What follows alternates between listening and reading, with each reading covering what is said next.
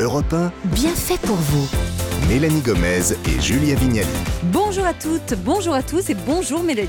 Bonjour Julia, bonjour tout le monde. Très heureuse de vous retrouver dans Bien fait pour vous, votre émission Feel Good qui fait du bien à votre vie quotidienne. Et aujourd'hui Mélanie, on va parler de quoi dans notre émission? Eh bien, comme chaque jour, Julia, on va évoluer entre plaisir, astuces, conseils qui font du bien. Alors, vous le savez, à 11h45, on va retrouver tout d'abord les bienfaiteurs d'Europe 1, Amélie Escourou, notre coach qui nous apprend à végétaliser notre quotidien. Alors, tout à l'heure, elle va nous parler de la soie végane, une soie végétale qui ne fait de mal à aucune créature et apparemment, elle est plus durable. On fera le point avec elle. Et puis après ça, ce sera au tour de notre cuisinière dont l'ingrédient favori est la joie, Perla Servan-Schreiber. Aujourd'hui, elle nous a concocté un riz debout. Alors, je ne sais pas du tout ce que c'est, mais en tout cas, il paraît que c'est délicieux. La recette, ce sera dans moins de 45 minutes. Mais avant tout ça, Julia. Eh bien, dans un instant, on va ouvrir ce magazine en vous posant cette question. Savez-vous toujours garder votre calme? On le sait, c'est pas toujours facile, ça arrive à tout le monde, quel que soit notre métier, nos, nos responsabilités, notre caractère, on peut tous être amenés à sortir de nos gonds. Alors, on va voir s'il existe des méthodes pour garder notre sang-froid dans toutes les situations. On va s'inspirer notamment des philosophes stoïciens ce matin. Et pour en parler, nous recevrons aujourd'hui deux invités, Stéphanie Ahusso, médecin psychiatre et psychothérapeute, ainsi que Christelle Veillard, maître de conférences en philosophie ancienne. Mais avant d'entendre leurs conseils, leur décryptage, on va écouter le point de vue décalé de Clément Lanoux. Europe 1. Bonjour Clément. Bonjour tout le monde, le thème du jour, savez-vous rester calme, rester stoïque en toutes circonstances?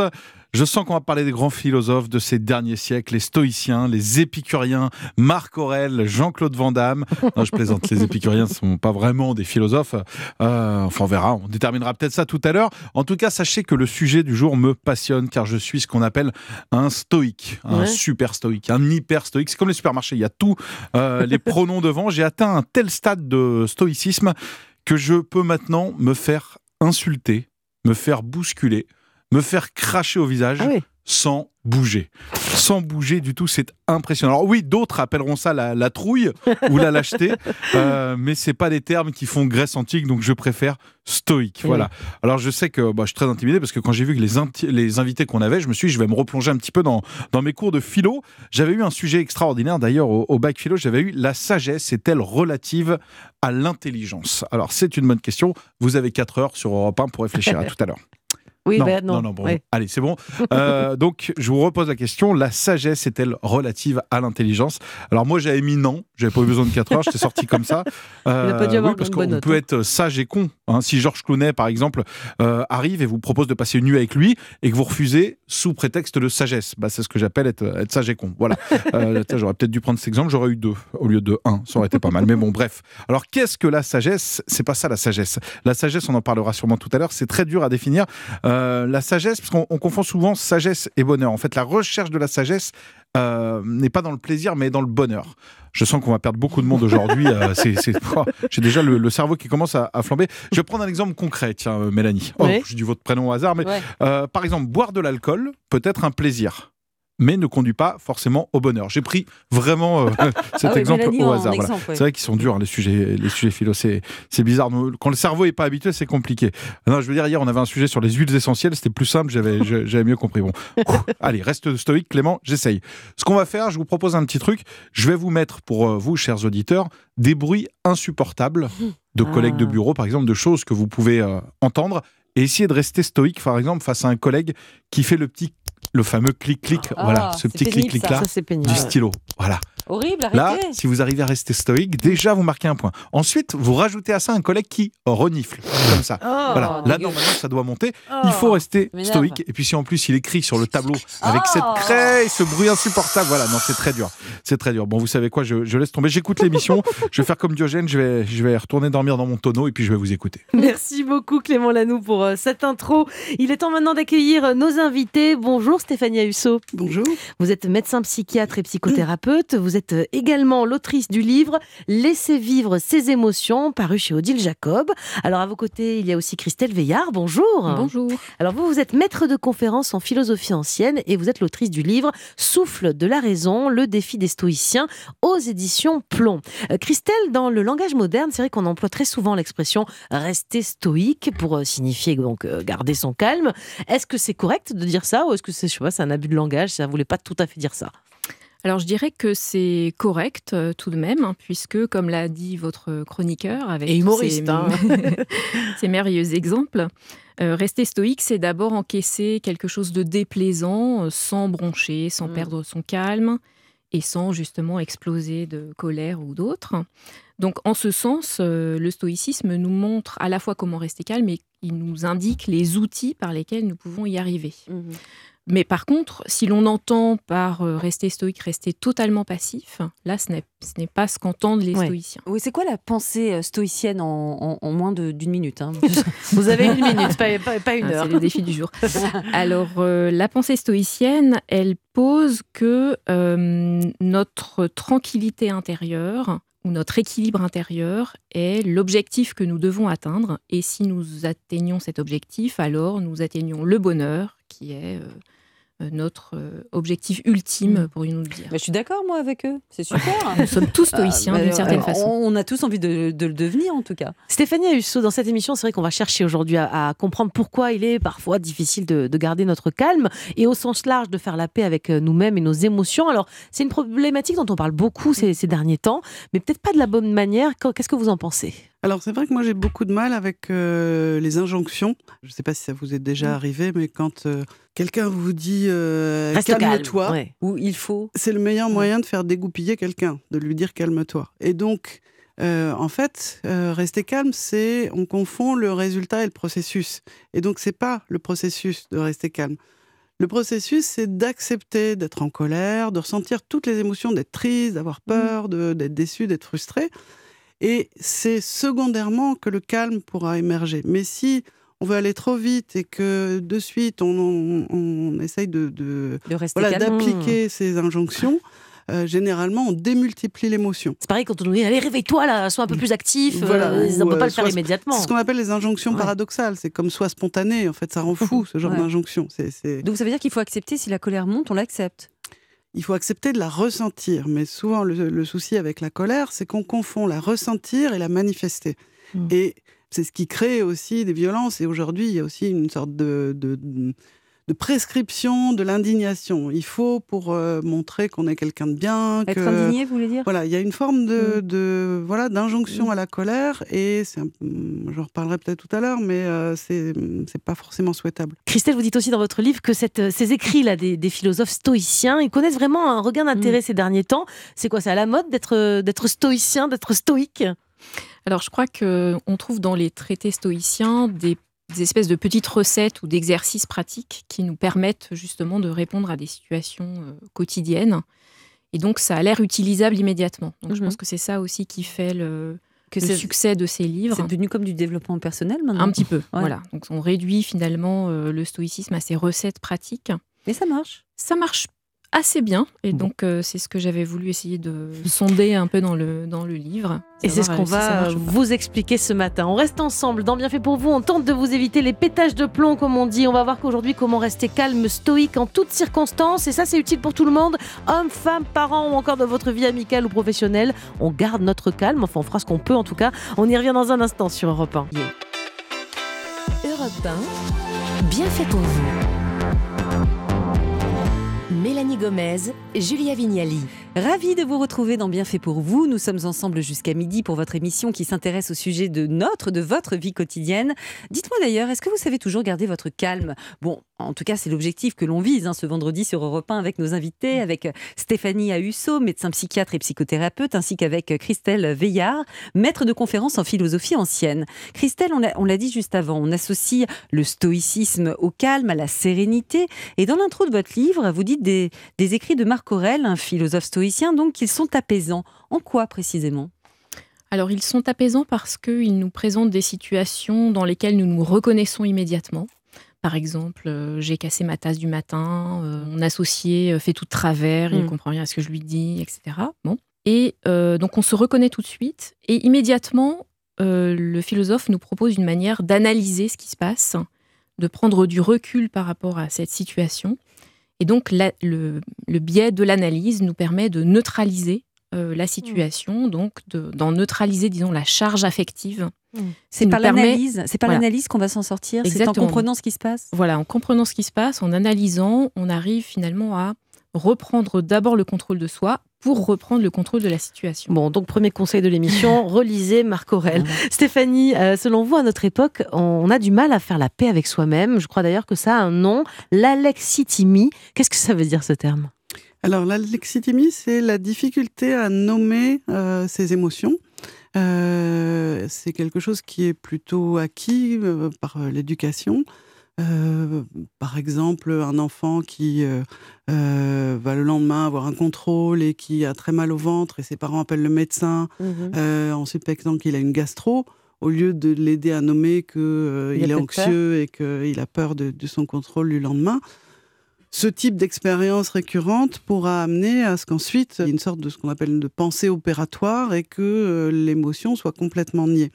Euh, et le problème de l'alexithymie, c'est que s'y associe un certain nombre de troubles physiques euh, et aussi de troubles relationnels, de troubles affectifs. C'est Donc dès l'enfance, il faut apprendre à, À mettre des mots, oui, à c'est- mettre des c'est mots c'est sur une ce qu'on langue ressent. étrangère en Ouais. fait. Ici, c'est vrai que c'est intéressant en tant que parents d'apprendre à nos enfants à mettre, à nommer les ressentis parce que c'est une langue qui ne s'invente pas, c'est Mais- quelque chose. Et si C'est quoi C'est la langue de l'émotion, en fait? Bah, c'est d'a- c'est d'apprendre à, quand l'enfant se met à taper quelque chose, c'est de questionner en lui demandant s'il est frustré, s'il est en colère. Qu'est-ce qui lui passe dans la tête Voilà, quoi. et de- et d'essayer de, faire des propositions, un petit peu comme on fait en psychothérapie, mais des propositions de, de nom d'émotion, parce qu'il a été repéré au niveau euh, du fonctionnement cérébral que ça a un effet retour Mhm. sur euh, le, le cerveau émotionnel, sur l'amygdale. Mais vous n'avez pas remarqué, vous, que quand on s'énerve et que l'autre dit Je comprends ce que tu ressens, déjà, ça nous apaise direct. Qu'est-ce qui se passe dans le cerveau à ce moment-là? Oui, alors ça, c'est le fait de, que l'émotion soit acceptée. Les trois piliers de la régulation des émotions, c'est de les ressentir dans le corps, Mhm. c'est de bien les nommer, et ensuite, c'est de les accepter. Mhm. Parce que si on les accepte pas, en fait, on se met une, une autre émotion sur son émotion. Si on est en colère de son émotion ou si elle nous fait peur, en fait, on Mhm. la multiplie par deux. Ok. Christelle, est-ce que les stoïciens avaient ce, ce- ce- n'avaient pas ce problème justement d'alexithymie Je pense qu'ils nommaient bien ce qui se passait au- au- autour d'eux. C'est peut-être pour ça qu'ils étaient aussi calmes. Est-ce que c'est c'est justement c'est grâce à cette perception du monde qui les entoure et aux mots qu'ils mettent dessus? C'est ça le Alors, secret? C'est vrai que c'est assez proche finalement, euh, sauf qu'il ne ferait pas le premier pas qui consiste à ressentir euh, pleinement. Enfin, peut-être pas, en tout cas, il s'autoriserait peut-être pas forcément à ressentir pleinement. C'est-à-dire que la, la technique stoïcienne consiste à dire je suis face à, une situation que je ressens comme violente, par exemple. Euh, immédiatement, je vais découper euh, ce qui se passe. J'analyse ce qui se passe Mhm. en le découpant en parties. Donc, qu'est-ce qui relève de moi? Qu'est-ce qui relève de la situation? Et ensuite, euh, je me dis, la seule façon que j'ai de me rapporter correctement à cette situation, bah, c'est justement en corrigeant euh, l'affect que j'ai pu avoir par rapport à lui. Donc, l'écraser immédiatement, pratiquement. Ok. Donc, en l'ayant nommé, non pas l'accepter, mais l'écraser pour le c'est transformer. pas des C'est c'est pas c'est des grands émotifs, alors euh, si C'est des grands émotifs, les stoïciens, ou Alors, pas vraiment? Euh, justement, on, on définit l'émotion comme un mouvement violent. Mhm. Et euh, comme l'objectif stoïcien est d'acquérir un équilibre intérieur et une tranquillité intérieure, leur Mhm. principal problème, c'est de décréter finalement tous les mouvements violents. Donc, ils vont interdire ou éviter d'une certaine façon toutes les émotions violentes. Par contre, ça ne veut pas dire qu'ils sont totalement insensibles. Bien sûr. Donc, ils vont prôner des émotions tranquilles. Par exemple, la joie, Mhm. euh, qui est parce que nous ne sommes pas des pierres, euh, disent-ils. Et il faut éprouver des sentiments normaux euh, d'être Mais humain pas l'extase. normaux. La joie, mais, Mais- pas l'extase. alors voilà, exactement. Donc, Ok. euh, je Stéphanie, je sais pas si éclats, vous allez pas être d'accord avec ça, à mon avis. Vous, c'est pas votre, votre mouvance, on va dire. Euh, vous dites que, justement, euh, je crois que vous dites que si on repousse tout le temps la colère, qu'on l'écrase comme les stoïciens, eh bien même on pourrait peut-être devenir plus cruel. Qu'est-ce que vous voulez dire par là? En fait, les émotions, telles que bah, le- les travaux sur les émotions en neurosciences datent d'une vingtaine d'années, il y a eu un gros essor. Euh, et en fait, vraiment, l'émotion, les émotions négatives, notamment, parce que c'est souvent celles qu'on repousse, sont un peu incontournables. Elles sont, euh, assez universelles, même si elles prennent des formes un peu différentes en fonction des, cultures. Mais euh, voilà, de la même manière qu'on a envie, besoin d'aller aux toilettes, on ressent des émotions tout le temps et en permanence, et toutes les émotions, c'est-à-dire la joie, mais aussi la tristesse, la peur, la colère, la frustration, la déception, euh, etc. S'interdire de ressentir, en fait, c'est ce que je vous disais tout à l'heure, démultiplie euh, parce que on, se met le stress de ne pas éprouver. Il ne faut pas que j'éprouve, il faut pas que j'éprouve, et donc j'éprouve. Et si c'est la colère, elle enfle. on, se, on, se, rajoute du stress, mmh. et une émotion se reconnaît donc par trois choses, par des sensations physiques. Donc, quand on fait un scanner du corps, on voit que quand on est en colère, par exemple, il y a une activation euh, une tension musculaire. Il y a des flammes dans le cerveau de Julia, je crois. Ah, bah il y a le cœur qui bat plus vite, il y a une, vraiment une tension musculaire généralisée, y compris dans les mâchoires, et pour toutes les émotions, c'est pareil. Et du coup, quand euh, donc les émotions se reconnaissent par l'agitation du corps, par des pensées qui se modifient. Donc on se met à penser, si on est en colère, qu'un tel est un abruti. Et la troisième chose, c'est qu'une émotion nous pousse à réagir. C'est-à-dire qu'on bouscule je vais avoir envie de taper mmh. ou d'agresser mmh. verbalement. Et ça, ça crée une décharge à court terme, mais à moyen long terme, ça ne nous sert pas, ça ne sert pas nos objectifs. Nos objectifs, c'est d'arriver intègre au travail, bah c'est de passer une bonne journée. Ça peut peut-être nous abîmer, non? Voilà. Donc cet effet euh, pseudo-régulateur à court mmh. terme de, du, relargage émotionnel, il faut s'en méfier. Et ce qui peut permettre de, de faire tampon, c'est de valider ce qu'on ressent et de le ressentir physiquement, en se disant voilà, bah, j'ai le mâchoire qui se serre, j'ai le cœur qui bat plus vite, et c'est ok d'être en colère. Mais mmh. rien que de faire ça, on retrouve un peu de champ et du coup, on peut être plus calme et plus stoïque, justement. Eh bien, c'est très clair. Merci. On va rester encore ensemble. Si vous avez des difficultés à garder votre calme, vous êtes au bon endroit sur Europe 1. C'est notre mission du jour. Grâce à la philo ou à la psychologie, on vous donne des conseils pour apprendre à rester zen, au moins quand c'est nécessaire. Alors, à tout de suite sur Europe 1. Europe 1, bien fait pour vous. Julia Vignali Soyez les bienvenus si vous nous rejoignez sur Europe 1. Merci si vous êtes avec nous depuis 11h. On apprend à garder notre calme aujourd'hui. Enfin, disons au moins quand cela s'impose. Je sais pas, par exemple, dans, la vie professionnelle. Hein, c'est pas mal quand même. C'est préférable en général. Alors, pour faire le point sur le sujet, on est toujours avec Stéphanie Ahusso, médecin psychiatre et psychothérapeute, ainsi que Christelle Veillard, maître de conférences en philosophie ancienne. Alors, Christelle, une notion cruciale chez les stoïciens, les maîtres en matière de calme, a priori, c'est la liberté. Comment on fait pour, euh, pour chercher à être libre bah, sans que ça devienne une quête et finalement amener un peu de nervosité. Hein. Comment, qu'est-ce qu'ils en pensaient? Pour un stoïcien, on est libre radicalement d'emblée, dans la mesure où on a posé que rien ne peut nous forcer à penser quelque chose que l'on ne pense pas. Ça, c'est le, clair. leur énoncé de base. Et euh, rien ne peut nous forcer à penser quelque chose que l'on penserait être faux, justement.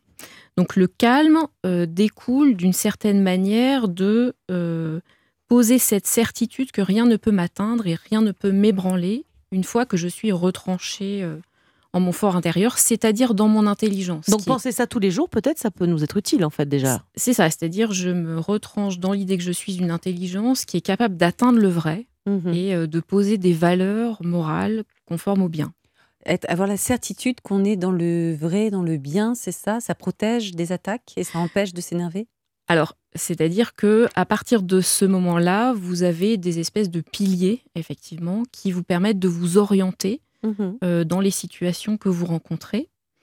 Et vous avez la certitude que euh, c'est finalement vous qui allez décider de la manière dont vous allez vous rapporter au réel et de la manière dont vous allez éprouver les situations. Donc on n'est plus dépossédé. On est, on est, acteur. On, on, est acteur et donc l'idée, c'est vraiment ne plus se laisser balloter par les situations, mais euh, mm. les maîtriser ou les contrôler parce qu'on les comprend et qu'on les analyse. Alors justement, Stéphanie, parfois, c'est, on parlait de compréhension, c'est notre vécu, notre histoire, notre expérience qui est parfois négative et qui façonne la façon dont on va réagir à, à ce que l'on vit. Vous consacrez notamment un chapitre au ressentiment. Comment on fait pour faire la paix avec son passé et se libérer de tout ça? Est-ce qu'il y a des moyens? Alors, le, le, ressentiment, euh, pour essayer de s'en libérer, déjà, euh, il faut repérer qu'on est amer et qu'on mm. est dans le ressentiment. C'est pas si simple. Bon, j'ai mis euh, une dizaine d'années. Euh, c'est grâce à un livre, le, livre de Cynthia Fleury, que je me suis, j'ai repéré qu'effectivement j'étais coincée dans ce, dans cette, dans une amertume. Et en fait, le ressentiment, c'est le produit de, de pensées euh, négatives que l'on a tendance à mâchonner, à Des, ruminer. des ruminations, ouais. Et qui sont plutôt de type binaire. Des- on, a- on retrouve un peu une sorte de, pan- de cerveau d'enfant dans lequel les choses sont soit noires, soit Mm. blanches, on est bon ou mauvais, euh, le bien, le mal, euh, etc. Et du coup, face après un épisode de frustration ou de déception, on part dans cette rumination de oui, mais quand même j'ai raison. Enfin, on passe euh, et, et on passe son temps et on se met sur des sortes de de tape-cul. Euh, vous savez les vieilles balançoires là Ouais. en bois où on est soit en haut, soit, Soit en, bas. bas. Et au départ, on se dit oui, l'autre a tort, l'autre a tort. Et puis, à force de ruminer, on, on repart sur soi en se disant oui, mais moi j'ai été nul. Enfin voilà.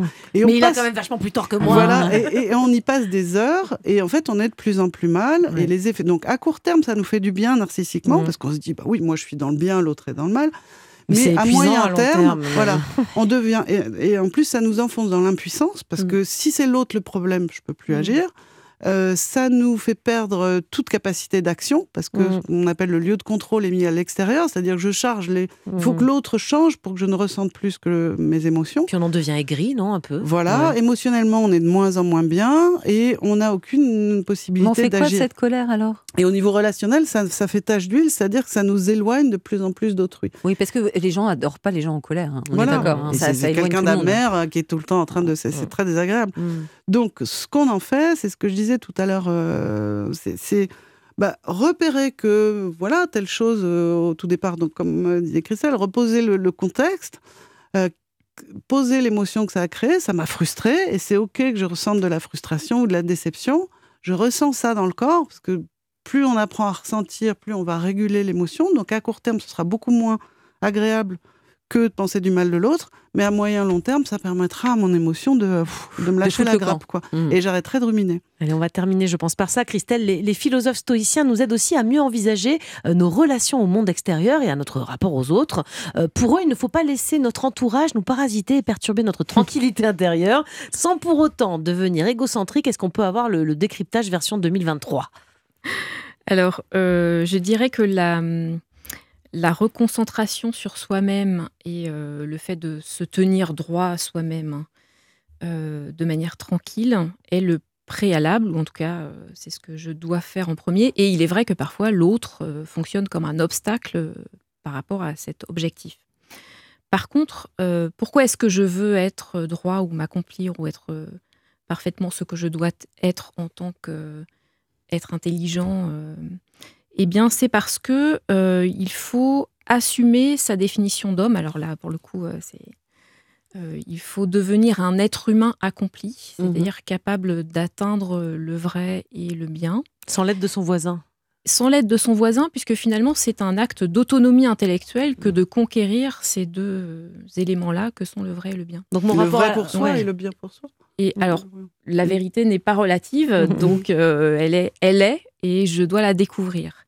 Et donc, si l'autre peut faire obstacle, euh, parfois, il faut que je me détache de cet autre pour pouvoir atteindre mon propre équilibre. Mais cet, cet équilibre que j'atteins euh, ne se conçoit pas autrement que dans mon rapport à l'autre ensuite. Parce que, en réalité, c'est une fois que j'ai découvert la vérité ou le bien que je peux me rapporter de manière droite à l'autre. Oui, mais parfois on est obligé de, de faire une petite exclusion temporaire de l'autre. Alors, d'une Mm. certaine façon, euh, si jamais il fait obstacle, Mm. euh, je peux l'éviter. Par contre, il peut me guider aussi. Il peut Mm. être mon directeur de conscience, comme dirait Sénèque, ou Mhm. bien mon maître de philosophie qui va m'apprendre justement comment euh, euh, atteindre mon équilibre Ah, intérieur. vous êtes en train de dire que quelqu'un qui nous emmerde, excusez-moi, hein, peut devenir notre maître euh, à Alors, penser. Comme disent les stoïciens, il faut faire de tout obstacle une occasion. Mhm. Donc, euh, un emmerdeur, comme vous dites, peut être l'occasion d'exercer ma patience et donc d'acquérir la vertu ou la perfection euh, de patience que je n'aurais pas atteint s'il n'avait pas été là. Eh bien, ce sera le mot de la fin. Merci beaucoup à toutes les deux d'avoir été avec nous sur Europe 1 depuis 11 heures pour nous aider à garder notre calme, à mieux dompter nos émotions. Alors, au moins quand ça s'impose, on va dire. Je rappelle vos ouvrages respectifs. Stéphanie Ahusso, ça s'appelle Laisser vivre ses émotions chez Odile Jacob. Et puis votre livre, Christelle, Christelle Veillard, c'est Souffle de la raison, le défi des stoïciens aux éditions Plomb. Voilà, Julien, on va changer de sujet maintenant. Et oui, à suivre, les bienfaitrices du jour d'Europe 1 vont nous rejoindre. Amélie Escourou va nous expliquer pourquoi il serait peut-être temps de se tourner davantage vers la soie végane. Et puis avec euh, Perla Servan-Schreiber, on va proposer eh bien, de cuisiner un riz debout. Alors j'espère quand même qu'on pourra le manger assis. On va voir les détails gourmands dans un instant sur Europe 1. Europe 1, bien fait pour vous. Mélanie Gomez et Julia Vignali. Très heureuse de vous retrouver dans l'émission qui vous veut du bien sur Europe 1. Nous sommes en direct jusqu'à midi et on va tout de suite saluer les bienfaitrices d'Europe 1. D'abord, euh, vous, euh, Perla Savant-Schreiber, bonjour. Bonjour. Ah, il y a quoi de bon en cuisine aujourd'hui? Il y a du riz debout. Ah, Alors, le riz debout, je vous révélerai pourquoi il s'appelle comme ça, bien sûr. On C'est peut le manger pré- assis. On le peut le manger assis, va. debout, comme vous voulez, couché, on fait ce que vous voulez. Et c'est le riz préféré de toute ma famille et d'ailleurs de toute personne qui l'a goûté une Ah, fois. j'ai hâte, je sens que ça bien sera ça. le nôtre aussi. Mm. Perla, on vous retrouve au fourneau dans quelques instants, mais pour l'instant, je me tourne vers Amélie Escourou. Bonjour Amélie. Bonjour. Bonjour. Alors, la soie végane, hein, c'est ça le Oui, sujet du tout à jour. fait. On y va, on vous écoute. Eh ben, vous voyez, on va bientôt avoir envie de tissus légers, confortables, élégants. Enfin, on espère. hein. Et la soie, matière noble par excellence, coche toutes ces cases. Mais tout le monde ne le sait pas, la soie nécessite aussi la mort des vers à soie. En fait, le ver à soie, il tisse ce précieux fil pour se faire un cocon durant sa mue en papillon. Et les fabricants, pour récupérer le fil intact, eh ben, ils éliminent les vers à soie. Et Ah. on compte environ 6500 vers à soie pour faire un kilo de soie. Je l'ignorais, moi, Ah, vous vous saviez Bah, c'est euh, c'est limite comme, la fourrure. pas non quoi. plus, non Moi, je pensais que les vers euh, sur Ah, bah, C'est- un peu comme la fourrure en fait. On oui, tue vraiment finalement, des- c'est vrai que c'est assez peu connu. Bon, hein. et alors vous disiez donc surtout ce qui nous intéresse aujourd'hui qu'il existe désormais des alternatives véganes à la soie, donc sans petits vers qui, qui ont des soucis quoi. hein. Exactement. En fait, c'était un peu une quête du Graal hein, de l'industrie textile depuis des années. Et finalement, la solution est venue d'un autre insecte, l'araignée. Ah ouais Vous savez, ces toiles Oui. qu'on arrache d'un coup de plumeau à nos plafonds Il faut pas le faire Eh C'est ben, vous savez pas qu'on avait sur nos plumeaux un matériau exceptionnel. Ah. En même temps, c'est logique, hein, pensez à Spider-Man. La toile d'araignée a des caractéristiques incroyables. Son fil, il est en même temps doux comme de la soie et il peut donner une fibre qui est deux fois et demi plus résistante que l'acier. Mais c'est fou La solution, la solution était accrochée à nos plafonds, on la voyait pas. Incroyable. Oui, mais les scientifiques se sont quand même heurtés à un problème majeur et c'est tant mieux, j'ai envie de dire. Les araignées sont très territoriales, Ah. c'est impossible de les élever. Donc ça a forcé les scientifiques à avoir une approche plus bienveillante. Ils ont récupéré le code génétique d'une toile d'araignée, Wow. laissé les araignées tranquilles et transféré ce code à des bactéries qui, en fermentant, produisent du fil d'araignée. Là, on est vraiment dans la chronique de Spider-Man. hein, c'est ça? Exactement. Et les industries, bah d'ailleurs militaires et médicales, commencent à l'utiliser, notamment en médecine, pour les implants, parce que c'est un matériau qui est biocompatible avec le corps humain. Et quand on vous l'implante, il empêche les infections de se développer. Génial. Et vous avez raison, hein, on est vraiment dans Spider-Man avec cette soie d'araignée, mais dans une sorte de Spider-Man bio, hein, parce que c'est une production durable qui nécessite C'est plus un Spider-Man bleu, c'est un Spider-Man vert. Voilà, il est vert, c'est ça qui est moderne. Et donc ça nécessite très peu d'eau, de matières premières, d'espace. C'est une soie éthique qui est 100% biodégradable. Et en mode aussi, hein, on trouve de la soie d'araignée Vraiment? Oui, Elle veut, un, elle veut un pull, Julia. Euh, Pourquoi Voilà, on pas a Si je fais pas de mal à- aux animaux, pourquoi pas? Alors le pull en toile d'araignée, il n'est pas pour demain, mais sûrement pour après-demain. Pour l'instant, c'est très émergent. hein. Il y a eu une doudoune chez North Face avec 7 fibres. Ah. Adidas a fait des baskets et une robe de tennis avec Stella McCartney. Ok. Et Omega propose en ce moment un bracelet de montre en soie d'araignée. Bah, C'est génial. Et en, Étonnant. et en attendant, alors là, pour ce printemps, là, celui qui approche, il existe d'autres substituts à la soie? Oui, alors pour nous, il y a quelque chose qui est super et qu'on trouve déjà, c'est le lyocell. Alors, au nom, comme ça, on se dit c'est une matière synthétique Oui. de Mm. plus, hein, on se dit tout ça. disais. Et en fait, pas du tout. C'est une matière naturelle issue de la pulpe de bois. En fait, Oh. on prend de la pulpe de bois, c'est souvent de l'eucalyptus, on la presse dans un solvant écologique et on obtient une fibre qui est assez proche de la soie. Ah, vous l'avez là Mais j'ai Voilà. un Je la toucher. ça, moi, Alors, vous voyez, avec ce foulard Oui, de chez- en lyocell, c'est super. Ah, Bah, vous voyez, voir, avec ce foulard, un peu façon carré de soie, c'est chez Valentine Gauthier. Et donc, Oui, c'est- c'est plus épais que la soie. voilà, c'est plus épais. Alors, ce qu'on dit sur le lyocell, c'est qu'il faut le choisir épais et ne pas le laver à plus de 30 degrés pour qu'il dure dans le temps. Voyons, je peux toucher moi Mais- aussi Non, ça va, ça sent pas l'araignée. ça. non, celui-là, il est celui-là, je sais, il est en. Mais voilà, il est en Ah bois. oui, mais mon pyjama, moi, il est plus fin que ça. hein. Oui, alors Ouais, bon voilà, après on peut vraiment le, le travailler de façon plus, plus fine. Et l'intérêt de ce tissu, c'est qu'il devrait aussi à terme remplacer la viscose qui vient de la Ah, mais ça c'est pétrochimie. génial. La Voilà. viscose, c'est pas un bon, Exactement. un bon matériau. Exactement. Et même le coton qui est très gourmand en eau, vous savez, et vous pouvez voir ici avec ces deux articles de chez Sessoun, Mhm. qui sont aussi en 100% C'est lyocell, génial. que ça peut, ça garde le côté soyeux, mais Ça, ça va vers le jean. Et c'est super c'est le super bois. le bois, mais il y a d'autres pistes aussi qui sont étudiées. Oui, alors les ça. Vous voyez, c'est très joli. hein. j'adore ça. C'est ma taille en plus. C'est ça, ouais. Ah. C'est un peu petit, je pense. Julia. Oh. Oui, Encore pour une jambe, ça vous Oh, irait. Ça vous irait très effort, bien, Encore Julia. un petit effort. Ça vous irait très bien. C'est très joli en tout cas. Et, et du coup, oui, les chercheurs regardent du côté de la beaucoup. sabra. Ça aussi, c'est un savoir ancestral marocain, c'est de la soie d'agave. Vous connaissez peut-être Oui. euh, Perla. Et voici d'ailleurs une brosse à cheveux de la marque française J'aime mes dents qui est en soie d'agave. Ah, génial. Les poils sont pas en soie. C'est doux par là. C'est génial, Ah, Vous voyez, c'est hein. ces brosses à l'ancienne en fait qui font les cheveux très le lisses. et- hein, Exactement. Et puis il y a également de la soie de lotus qui vient d'Asie, qui commence à arriver en haute couture. Bah, surveillez bien, du coup, avant la soie d'araignée qu'on a tous euh, envie d'avoir, il commence à y avoir pas mal d'alternatives. J'ai complètement craqué. Ah sur le c'est pantalon à Bruxelles. Ah ouais, merci beaucoup, merci euh, Amélie cette pour toutes ces information. ouais génial pour Merci toutes ces à vous. infos euh, végétales. On va passer au conseil culinaire de Perla Servan-Schreiber. Perla, on vous écoute pour le riz debout. On est debout, c'est bon. Voilà. On est debout. Alors, on est debout. Alors, pour le riz debout, on achète du riz rond. Si c'est possible de Camargue, c'est le meilleur. Mais surtout, pas du riz pour risotto. Mhm, Une fois que vous avez ça, si vous avez quand même une noix de beurre chez vous et de l'eau au robinet pour faire bouillir le riz, Bon, je tout va tout bien. ça, vous êtes équipé. bon, là, ouais. D'accord Ok. alors, il se cuit comme les pâtes, c'est-à-dire dans une très grande quantité d'eau.